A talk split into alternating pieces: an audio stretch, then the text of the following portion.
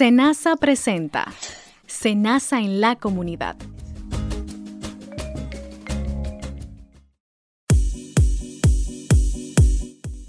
Bienvenidos estimados oyentes a una entrega más de su programa de Senasa en la comunidad. Diley Casuero con ustedes en buena compañía con Luis Zorrilla y Carlos Naveo. Hola, hola, hola, saludos a nuestros queridos oyentes. Una vez más en una entrega de este su programa Senasa en la comunidad que Senasa ha preparado con mucho cariño para los ciudadanos y ciudadanas, pero sobre todo para sus afiliados del régimen subsidiado. Interesantes informaciones para que usted esté empoderado. Y hoy es precisamente lo que traemos. En estos días hemos estado eh, siendo afectados por huracanes, por lluvias, que sin mucho calor, que sin mucha humedad. Bueno, pues la enfermedad por excelencia en estos tiempos es lo que conocemos como la gripe, la influenza, como usted les quiera llamar. Pues hoy en nuestro tema central estaremos abordando la influenza y todas sus características, manera de prevenirla, cuáles son sus consecuencias. Vamos a tener una invitada muy especial que nos va a hablar de ese tema. Y también en nuestra sección Estamos para ti. Tenemos un tema relacionado también con los, el tema respiratorio y es el tabaco, una amenaza para la salud. Así es, Carlos. Pero antes de entrar a la entrevista con nuestro invitado especial, pues deseamos aclarar algunos mitos y realidades que lo tienen de por sí nuestros afiliados en el régimen subsidiado. Así es. Y son tres específicamente, Carlos. El primero es que muchos se preguntan si su seguro se vence. Pues no, usted lo use, no. Si usted es afiliado de Senasa, su seguro en ningún momento vence. La otra mito que existe es que si les retiran o no su seguro. El único momento en que a usted le pueden retirar su seguro es si usted comienza a trabajar o a cotizar. Así es. O se puede dar la situación que una persona que tenga pues su seguro privado pues pueda entonces eh, incluirlo como un dependiente. Correcto. Solamente así se puede retirar su seguro del subsidiado. Y pues la otra realidad es que nunca deben olvidar que el seguro debe ser gestionado exclusivamente a través de Senasa. No hay ningún tipo de intermediario. Así que Así mismito, y, ninguna, ninguna de las transacciones que se hacen eh, de manera inicial para acceder al seguro conlleva ningún tipo de pago. Ninguna. Así es. Así es. Recuerde que cualquier inquietud que tenga, comentario, pues puede hacerlo llegar a través de nuestras redes sociales. Nos puede ubicar en nuestra página web www.arssenasa.gov.do y en nuestras redes sociales, en Twitter y en Facebook, estamos como arroba ARSSenasARD. También cualquier inquietud puede eh, pues canalizarla a través de nuestra central telefónica 809-701-3821 y desde el interior sin al 1-809-200-8277. No se mueva, que Senasa en la comunidad tiene hoy un contenido especialmente para usted. Ante una alerta de huracán. Tipo de boletín. Alerta roja. Boletín de aviso. Indica que en las próximas 24 horas una zona determinada del país será afectada al menos con dos de los efectos destructivos. En esta etapa hay que tomar acción inmediata para salvaguardar vidas y propiedades. Este es un boletín informativo de tu emisora CTC. ¿Sabías que el régimen subsidiado protege a los trabajadores por cuenta propia, con ingresos inestables e inferiores al salario mínimo nacional, desempleados, discapacitados e indigentes? Además, es financiado 100% por el Estado dominicano y no pagas un centavo para gestionar tu afiliación. En Senasa garantizamos tu derecho. Para la vida. De ti depende que el dengue no llegue a tu familia. ¿Vio cómo está el lote baldío? Ay, es un asco. Ese montón de latas, llantas viejas, botellas, hasta ollas. Hay que hablar con los vecinos y ponernos las pilas. Es un peligro. ¿Por qué? Por el dengue. Entre la basura hay muchas cosas que pueden retener el agua y convertirse en criaderos del zancudo del dengue. Por eso, elimine las basuras de su patio, de su barrio y de su comunidad. Combate el dengue. Ya estamos de regreso en Senasa, en la comunidad, y esta vez pues nos place invitar a nuestro programa a la doctora Yamira del Villar, quien se desempeña como gestora de epidemiología en la Gerencia de Servicios de Salud de SENASA. Y bueno, que junto a nosotros nos dará todos los detalles acerca de la influenza o la gripe. Bienvenida a nuestro espacio. Bienvenida, doctora. Muchas gracias, Dileika y Carlos, por invitarme al programa a tratar este tema de una importancia en salud pública muy grande y más en esta época del año que se avecina. Así es, doctora. Y como comentábamos en el inicio del programa, hay gente que se confunde, hay gente que habla, es una alergia, es una gripecita, pituita, lo que sea. Un resfriado. Es resfriado. Cuéntenos la diferencia entre cada una de esas, vamos a decir, variantes de esa enfermedad y qué causa un resfriado común. Ok, sí, es muy común que las personas confundan lo que es un resfriado común con la influenza o la gripe. ¿Por qué? Porque ambas son enfermedades respiratorias que sintomáticamente es a veces muy difícil o imposible distinguirla, pero son producidas etiológicamente, lo que lo causa son virus distintos. El resfriado común es causado por un tipo de virus que se llama rinovirus y la gripe o influenza es causada por los virus influenza.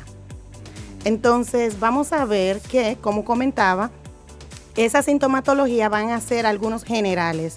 La diferencia más bien sintomáticamente es que en el caso del resfriado común, estos síntomas son más leves, pero en la influenza hay síntomas mucho más graves. Entonces, vamos a ver que en el caso del resfriado común, ¿qué es los síntomas comunes? Eh, dolor de cabeza, este dolor de cabeza puede ser leve, pero más es congestión nasal, rinorrea, la persona comienza a lagrimar, dolor de garganta, dolor al tragar, pero la fiebre sí se presenta, es leve, los dolores musculares son leves, las personas casi nunca tienen fatiga o escalofríos. Entonces, como vemos, estos síntomas son generales y eh, más leves.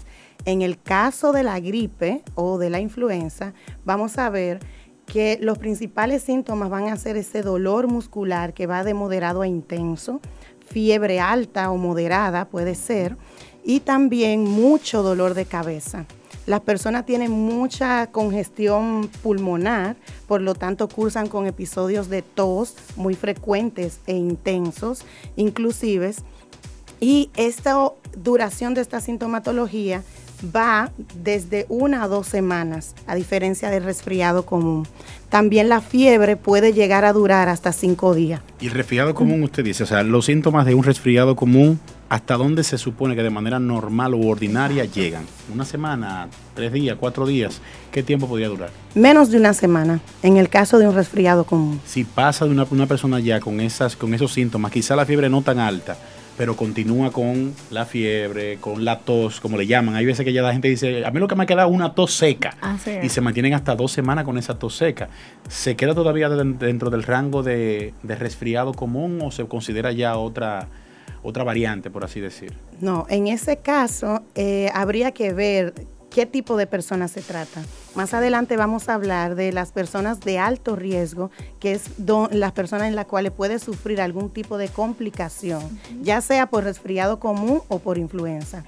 Entonces, eh, un aclarando y es precisamente que la modalidad de esta sintomatología es muy variable, inclusive en el caso de influenza. Vamos a ver pacientes con gripe, que no cursan ni siquiera con tos. También en el caso de los niños, aparte de las sintomatologías que le comentaba, pueden cursar con diarrea y con vómito también. O sea, que pudiéramos decir que esos son los signos de advertencia de la influenza. O sea, ahí es que yo tengo que actuar o desde un principio, por ejemplo, ir al médico, ¿verdad? Pero a veces no se le hace a uno la detección de usted tiene un resfriado, usted tiene una influenza. No, y es, la, y es la verdad, doctora, como es una enfermedad común, la gente muchas veces dice, no, tranquilo, tú agarras, te bebes tu, tececito de chinola con, con, cebolla, le, le, echo canela y me quedo tranquilo en la casa. Ah, que me subió mucho la fiebre, me pongo pañito, me tomo acetaminofén donde la enfermedad te dice, mira, ya esto no es cuestión sí, porque a pesar de todo eso se complica la gripe. Entonces, ¿en qué momento debo de actuar? Claro. Mira, un, algo que le puede ir sospechando a las personas de que deben de ir rápidamente a acudir a su médico es lo siguiente. En el caso del resfriado común, las personas inician sintiéndose mal, ya saben que se sienten mal, ese dolor de cabeza, esa sensación de pesadez y enfermedad. En el caso de la influenza, precisamente estos síntomas se presentan de una manera eh, rápida, súbita. De repente las personas o el niño deja de jugar, solo quiere estar acostado porque se siente cansado y fatigado. Entonces, eh, esos signos precisamente de alarma son cuando las personas eh, tienen dificultad para respirar, por ejemplo. En el caso de los niños pequeños, si ves que están respirando, cuando respiran, hunde mucho la barriguita, eso es un signo de alarma porque presenta algún tipo de dificultad respiratoria. También el cambio de coloración de los labios, ¿verdad? que te puede decir algún tipo de falta de oxigenación de los tejidos, eh, un cansancio excesivo, que la persona no se pare ni siquiera para las necesidades básicas, que en el caso del adulto deje más de ocho horas sin ir a, orinar porque presenta un grado elevado de deshidratación, una fiebre que aún con medicación no se controla. Esos son signos que nos dicen que nos estamos pasando a una complicación, a una de las probables complicaciones por influenza. ¿Hay algún tipo de condición en las personas o hay tipos de personas que son más propensas a padecer de influenza? Claro. Vamos a ver que todos, como es una enfermedad viral, todos estamos expuestos a los virus, ¿verdad? Pero existe un, un, grupo de personas que cuando se infectan es más probable que las complicaciones lleguen, que cursen con un cuadro complicado por influenza. ¿Quiénes van a ser esas personas? Los adultos mayores, toda persona que por encima de los 65 años de edad. Los niños menores de 5 años, con énfasis en los menores de 2 años. Las mujeres embarazadas o que tengan un periodo dos semanas posteriores de dar a luz también tenemos las personas con algún alguna enfermedad broncoobstructiva crónica, como es el asma, por ejemplo, porque se complican fácilmente. Eh, personas que sufran de enfermedades cardiovasculares, eh, personas diabéticas, personas que presenten una infección por VIH o que tengan algún grado de inmunodepresión como personas con cáncer. Importantísimo la, la acentuación que hizo con los niños menores de dos años. ¿Por qué hay que tener tanto cuidado en esa temprana edad? Precisamente porque en el caso de los niños pequeños, primero se nos pueden descompensar más rápido y también cuando son muy pequeños, menores ya de dos años, seis meses, como no se vacunan, porque la vacuna no está recomendada para ellos se nos pueden complicar con otras infecciones bacterianas. Entonces, cursar con una neumonía, un proceso neumónico, mucho más rápido. Muy bien. ¿Qué tipo de pruebas ya de manera puntual eh, harían los, los, profesionales de la salud, los médicos, para detectar o diagnosticar ya en un paciente que la, la influenza como tal? En el mercado existen una gran cantidad de pruebas para diagnosticar la influenza. Eh, las más comunes son las pruebas rápidas de influenza, que esas ya se indican en un proveedor de servicios de salud para verificar precisamente cuáles son los, los virus que presenta la persona en ese momento. Muy bien. Eh, para puntualizar y ya irlo aterrizando, usted como afiliado del régimen subsidiado, recuerde que a través de la unidad de atenciones primarias se le refiere y se le, si está padeciendo de alguna de estas eh, pues, enfermedades, puede acercarse a su UNAP para que le haga el referimiento. Aprovechamos y está conectando en este momento, estamos conversando con la doctora Yamira del Villar, gestora de epidemiología de SENASA. Estamos hablando sobre la influenza, una enfermedad pues que es muy común precisamente en estos tiempos de tanta agua, humedad, calor y propio de nuestro clima tropical. Doctora, y continuando con nuestras inquietudes, pues eh, la gran pregunta, ¿me tienen que mandar a hacer esa prueba si yo tengo síntomas similares a lo de la influenza? Porque está el tema de la confusión, la gente siempre se confunde y dice, ¿esto es gripe o es influenza? ¿Obligatoriamente se me tiene que enviar? Sí, eso es algo muy común en la práctica clínica, que el paciente cuando acude a a un proveedor de servicio de salud, si no le manda a indicar una prueba o no le da una medicina, un medicamento, siente que, simplemente ya eh, cambia hacia otro. Pues esto es una excelente oportunidad para informar que no a todos los pacientes con influenza hay que mandarle a hacer las pruebas rápidas, ya que clínicamente es posible identificar la enfermedad. ¿Verdad? Y esas pruebas ya se dedican exclusivamente a pacientes sugestivos de complicación, lo que comentamos anteriormente, a mujeres embarazadas para prevenir eh, que se infecte durante el, embarazo o, y proteger al bebé. También esa, y al final, saber que la persona tiene el virus no modifica lo que es la conducta médica y las recomendaciones del lugar. Correcto. Ahora, eh, tiene mayor relevancia en ciertos pacientes, para que necesitamos saber efectivamente si presentan o no el virus para evitar y tratar a tiempo las complicaciones. Muy bien. En base al tratamiento de influenza, o sea, ¿en qué consiste? ¿Qué, ¿Qué, trato se le da? ¿Qué tipo de medicamentos suelen otra oportunidad para concientizar a las personas de que estas son enfermedades virales. Por lo tanto, por favor, no utilice antibióticos. perfecto. Eh, estas enfermedades, al ser virales, se les suministra un medicamento sintomático. En el caso de las fases iniciales, para el dolor muscular, para la fiebre, dolor de cabeza, se le van a indicar o paracetamol o acetaminofén. Entonces, Generalmente las medidas de, cuidado que se le suministra al paciente, que son tener un descanso adecuado, una hidratación adecuada durante el periodo de dos semanas aproximadamente, es más que suficiente para que pase el cuadro viral y las personas se puedan reincorporar nuevamente a sus actividades diarias. Ahora, en los casos de personas que ya presentan algún grado de complicación o de pacientes de alto riesgo para complicación, se les suministran antirretrovirales que lo que hacen es que acortan ese periodo eh, replicativo del virus. Entonces, en ese caso, sí se le indica, esos son medicamentos que son recetados por un proveedor de salud, necesariamente. Excelente. Y una gran pregunta que la gente se hace también, porque este tipo de, de vacunas que nos ponen de las enfermedades, comentábamos ahorita fuera del aire, que las personas entienden inclusive cuando se inyectan que eso es como un imán de la enfermedad. o sea, yo nunca me había enfermado y cuando fui me puse esa vacuna, se me pegó ese asunto. Y me dio todo lo que le da. Entonces, es la gran pregunta. ¿La vacuna es un inhibidor absoluto y perfecto que me va a evitar yo contagiar la influenza? ¿O me puedo contagiar como quiera aunque me inyecte? Bien, eso eh, existiera, sería ideal si existiera un método de prevención tan efectivo como el que planteas, pero no. La realidad es que las vacunas de influenza no te aseguran que no te dé eh, la enfermedad. ¿Por qué? Porque son varios virus de la influenza. Entonces las vacunas son realizadas con los virus de influenza que circulan en esa temporada, en la temporada de, ese momento. Lo cual, pero siguen en circulación los anteriores. Entonces, si te vacunas, ¿verdad?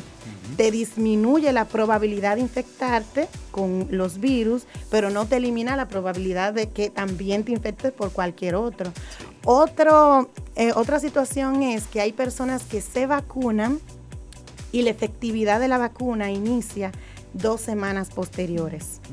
Entonces hay personas que se vacunan pero ya han sido expuestas al virus y tienen el virus en incubación y se infectan, entonces luego piensan, asocian ese malestar a la vacunación. Entonces, Entonces vamos a hacer una aclaración. ¿Son seguras o no las vacunas y qué beneficio yo tengo al vacunarme de la influenza? Claro, las vacunas de la influenza son seguras. ¿Por qué? Porque estamos hablando de una enfermedad que va desde un curso eh, leve, que se parece mucho a un resfriado común, a implicaciones moderadas, que pueden ser otitis y también sinusitis, o a complicaciones a leves, altísimas ya, como son las neumonías, que es lo más común en el caso de la influenza. Entonces, las vacunas nos prevén esas complicaciones que nos llevan a hospitalización. Y también nos prevén la posibilidad de fallecer por otras complicaciones como miocarditis que pueden darse o sepsis bacteriana que pueden darse a nivel de evitar eh, el contacto. Entonces, las vacunas sí son seguras, las vacunas son aprobadas por la Administración de Drogas y Alimentos de Estados Unidos, por la FDA, son utilizadas por millones de personas alrededor del mundo. Siempre se verifican los efectos adversos de la vacuna, que sí es cierto, si tiene, eh, como el dolor en el lugar donde te pinchan, una fiebre que es leve y un malestar eh, general. Los beneficios sobrepasan esos efectos adversos. ¿Por qué? Porque al tú vacunarte contra la influenza, contra los virus de influenza, tú te aseguras de que si no has sido expuesta al virus, no te va a dar la eh, influenza estacional de ese, año o disminuye la probabilidad de ti y de tu familia. Es importantísimo eso. Te evita las hospitalizaciones y las complicaciones. Y también podemos proteger a las personas en nuestra comunidad, porque mientras más personas nos vacunemos, entonces inmunidad de rebaño crece aún más. Entonces, disminuye la, la circulación la circulación. Me gustó ese término, inmunidad de rebaño. Eh, interesantísimo también dos puntualizaciones. Además de la inmunidad de rebaño, me gustó también el tema de que el dominicano es muy creativo, pero eh, conoce, sabe. Dentro de la cultura dominicana nos, hemos estado correctos en todos estos años que siempre que sale un virus se le pone ese nombre. Ustedes se acuerdan siempre que sale un anda, una gripe por ahí, que es la gripe de la reelección, anda una gripe que en aquel momento que era de que la gripe de la, o sea, le ponen como un nombre de acuerdo a lo que esté pasando a la circunstancia. Bien. A este de ahora no le he sacado nombre. bueno. Continuamos. Pero sin embargo, eh, doctora, hemos hablado de las personas que se tienen que vacunar es importante que se vacunen, pero sabemos que por ciertas condiciones o características o padecimientos que tengan estas personas no deben no deberían vacunarse. ¿Quiénes son esos ciudadanos o pacientes que aunque tengan el virus no deben vacunarse? Bien, las investigaciones recomiendan de que los niños menores de seis meses no deben de vacunarse porque son muy pequeños para recibir la vacuna inyectable.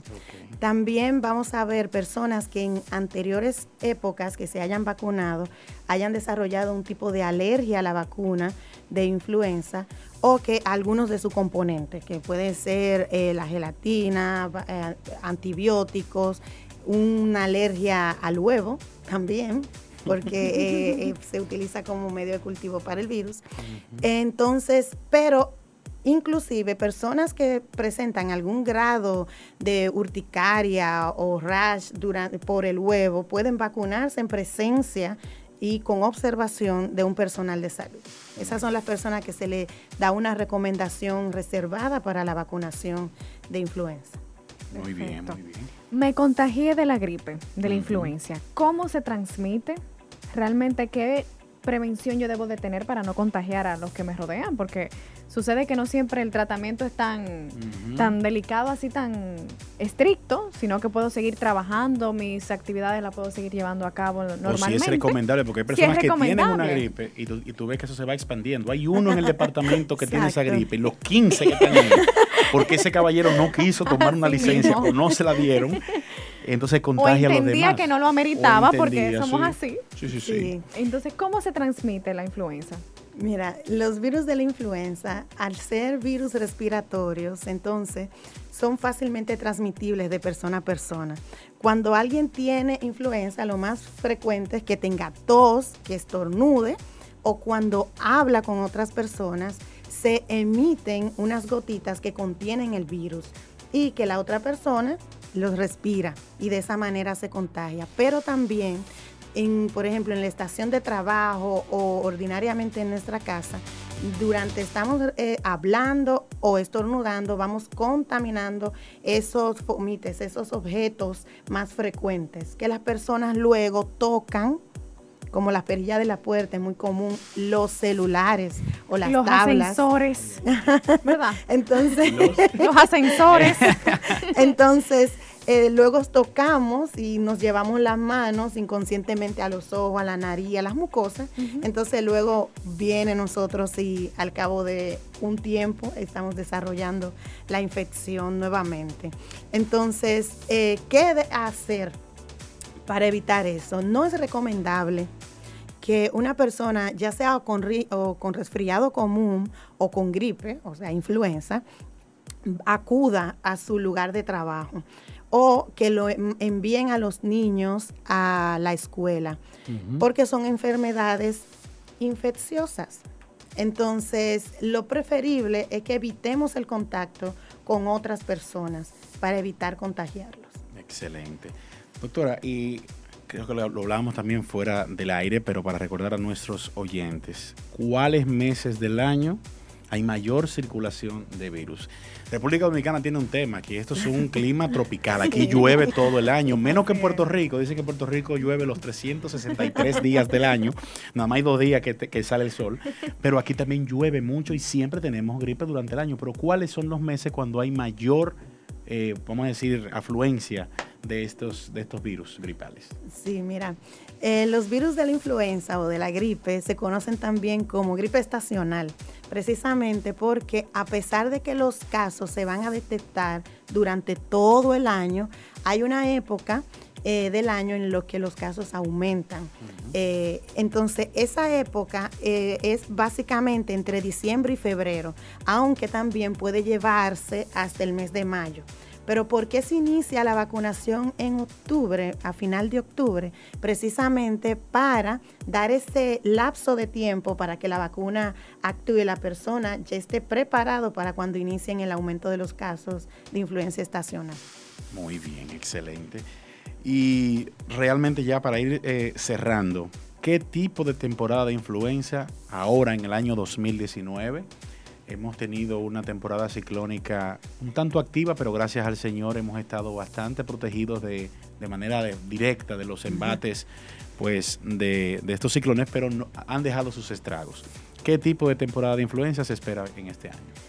Mira, como son tantos virus de influenza, es realmente impredecible decirte cuáles van a ser los virus que van a circular y qué tipo de influenza o de trastornos o complicaciones más frecuentes vamos a, a presentar. Porque precisamente se propaga durante todo el año y la gravedad no depende per se del virus que se trate, sino más bien de la persona y de los problemas base que presente la persona. Entonces, por eso es muy importante vacunarse. Exactamente. Perfecto. Bueno, doctora Yamira del Villar, muchísimas gracias.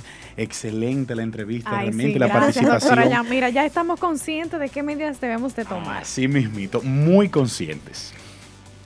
Bueno, pues muchísimas gracias, doctora Yamira. Vamos a una breve pausa. Usted no se mueva, que en minutos continuamos con más de Senasa en la comunidad. Vive sano, vive bien. El cuidado de los pies es fundamental para prevenir problemas que incluso pueden afectar a la movilidad. Es recomendable revisar los pies todos los días, no caminar descalzo, utilizar un calzado flexible y cómodo para prevenir enfermedades. Cuando sea necesario el recorte de las uñas, hacerlo con cuidado y vigilar no tener hongos. Es vital prestar atención al cuidado de los pies y no solo pensando en lo estético, sino también en la salud. Consejos para estar bien. Para ser afiliado al régimen subsidiado, debes cumplir con dos requisitos. Ser evaluado por el Sistema Único de Beneficiarios SIUBEN y no estar activo en ninguna nómina. Ante cualquier inquietud, puedes llamarnos al 809-701-3821 y desde el interior sin cargos al 1-809-200-8277. En Senasa, garantizamos tu derecho. ¿Sabía usted que a través de las TIC o tecnologías de la información y la comunicación podemos trabajar desde casa o desde un lugar con conectividad a Internet? Pues si trabajas bajo esta modalidad, eres un freelance o realizas el teletrabajo. Es de las ventajas que nos da las TIC, adquieres ingresos y te permite manejar tu tiempo de manera eficaz. Las TIC están transformando el mundo con el aumento de la innovación, globalización e inclusión de los mercados laborales. Centros Tecnológicos Comunitarios disminuyendo brechas, acercando mundos. Vicepresidencia de la República Dominicana. Amigos, gracias por permanecer en sintonía en su programa Senasa en la comunidad. Un servidor Luis Zorrilla le traerá su sección Estamos para ti, que en esta ocasión nos toca presentar el tabaco es una amenaza para la salud. Miren, según la Organización Mundial de la Salud, el consumo de tabaco es uno de los principales factores de riesgo de varias enfermedades crónicas ¿A cuáles enfermedades nosotros nos estamos refiriendo en este momento? Al cáncer y a esas enfermedades pulmonares y cardiovasculares. Y pese a que sabemos el daño que este nos puede causar, aún seguimos con el consumo del el tabaco en todo el mundo. La Organización Mundial eh, da un informe donde nos explica que el tabaco es el responsable de lo siguiente es el responsable del 12% de las muertes en adultos del mundo, el 14% de las muertes por enfermedades no transmisibles, incluidas las cardiopatías, el cáncer, las diabéticas y las neuropáticas. También alrededor de 5 personas alrededor del mundo fallecen por enfermedades de este tipo y estas se transfieren de un ser humano a otro o de un animal a un hombre, ya sea por la vía directa, el 7% de las muertes por tuberculosis y el 12% de infecciones de las vías respiratorias. Es, es grave esta parte porque aún sabiendo nosotros el, daño que puede causar el, tabaco, aún nosotros lamentablemente seguimos consumiéndolo. Pero ¿cómo uno puede contrarrestar el uso del, del tabaco a la hora de nosotros dejar de fumar? Lo que se recomienda es aumentar el consumo de frutas y vegetales, tomar mucha agua en, excesión, eh, reducir el consumo del café y las bebidas cafeínas y realizar actividades físicas por lo menos a través a, la semana por lo menos 30 minutos diarios. Nosotros siempre hacemos la recomendación de hacer este tipo de actividad. Hay que tener en cuenta que el tabaco es perjudicial para la salud y como tal, tal cual lo apunta la Organización Mundial de la Salud, este es uno de los principales factores de riesgo de varias enfermedades crónicas en todo el mundo. Nosotros esperamos que estos tips que nosotros le hemos dado para eh, unas recomendaciones a la hora de usted contrarrestar el uso del tabaco, aquellas personas que sí utilizan este, este tabaco, bueno, ya puedan hacer algo para contrarrestar el uso del mismo. Ustedes no se muevan que al regresar continuamos con más de su programa Senasa en la comunidad. Yo no sé qué haría si me faltara Jennifer. La verdad es que los hijos le dan a uno una felicidad inmensa. Jennifer comenzó con unos dolores en el cuerpo y una fiebrecita. Un par de días después tenía un dolor en los ojos, como dolor en la frente, ya decía. No tenía apetito y vomitó como dos veces. Yo me asusté y salimos corriendo para el hospital. Gracias a Dios que llegamos a tiempo. Era dengue. Nos pasábamos con un día y Dios mío, mi Jennifer no estuviera con nosotros. Papi, te quiero. Actúa a tiempo. Haz tu parte. Vive bien.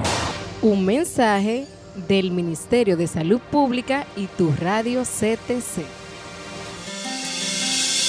Un chequeo a tiempo puede cambiar tu vida. Más del 75% de las mujeres con cáncer de mama no tienen ningún antecedente familiar de esta enfermedad. Solo una de cada 10 pueden tener cáncer de mama hereditario. Esta enfermedad no se contagia. Si se detecta a tiempo, ayuda a mejorar tu calidad de vida. Por tu bienestar y el bien de los que amas, cuida tu salud. Centros Tecnológicos Comunitarios. Disminuyendo brechas, acercando mundos.